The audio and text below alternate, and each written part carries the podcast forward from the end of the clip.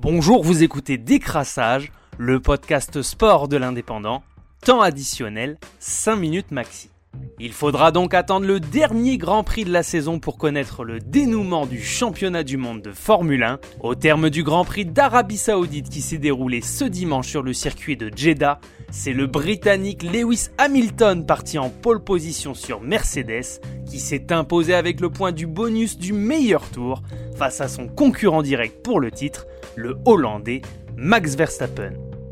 Les deux pilotes sont à égalité de points avec 369 unités, mais Verstappen compte une victoire de plus cette saison que le sextuple champion du monde.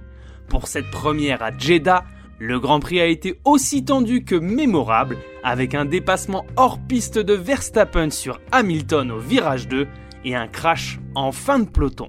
Le suspense aura donc lieu jusqu'au bout et emmènera les deux hommes à Abu Dhabi aux Émirats pour la grande finale qui aura lieu dimanche prochain. En handball, lors de la 25e édition du championnat du monde féminin qui se déroule en Espagne, l'équipe de France s'est imposée 29 à 18 face à la Slovénie dimanche en fin d'après-midi pour son deuxième match. Deux ans après la déception japonaise où les tricolores avaient perdu leur titre, les Françaises entament parfaitement la compétition avec une deuxième victoire consécutive en se montrant solides dès le coup d'envoi. Elles sont donc qualifiées pour le tour principal avant d'affronter le Monténégro lors du dernier match du tour préliminaire. On jouait également la 17e journée de Ligue 1 ce week-end, la deuxième journée consécutive dans une seule et même semaine, qui a vu les cartons de l'AS Monaco face à Metz 4 à 0 la raclée infligée par Rennes à l'AS Saint-Etienne 5 à 0 avec un triplé de Martin Terrier. Claude Puel a été limogé de son poste d'entraîneur à la tête du club stéphanois. Samedi soir, les Parisiens se sont fait peur en égalisant un partout à l'issue du match face au Racing Club de Lens.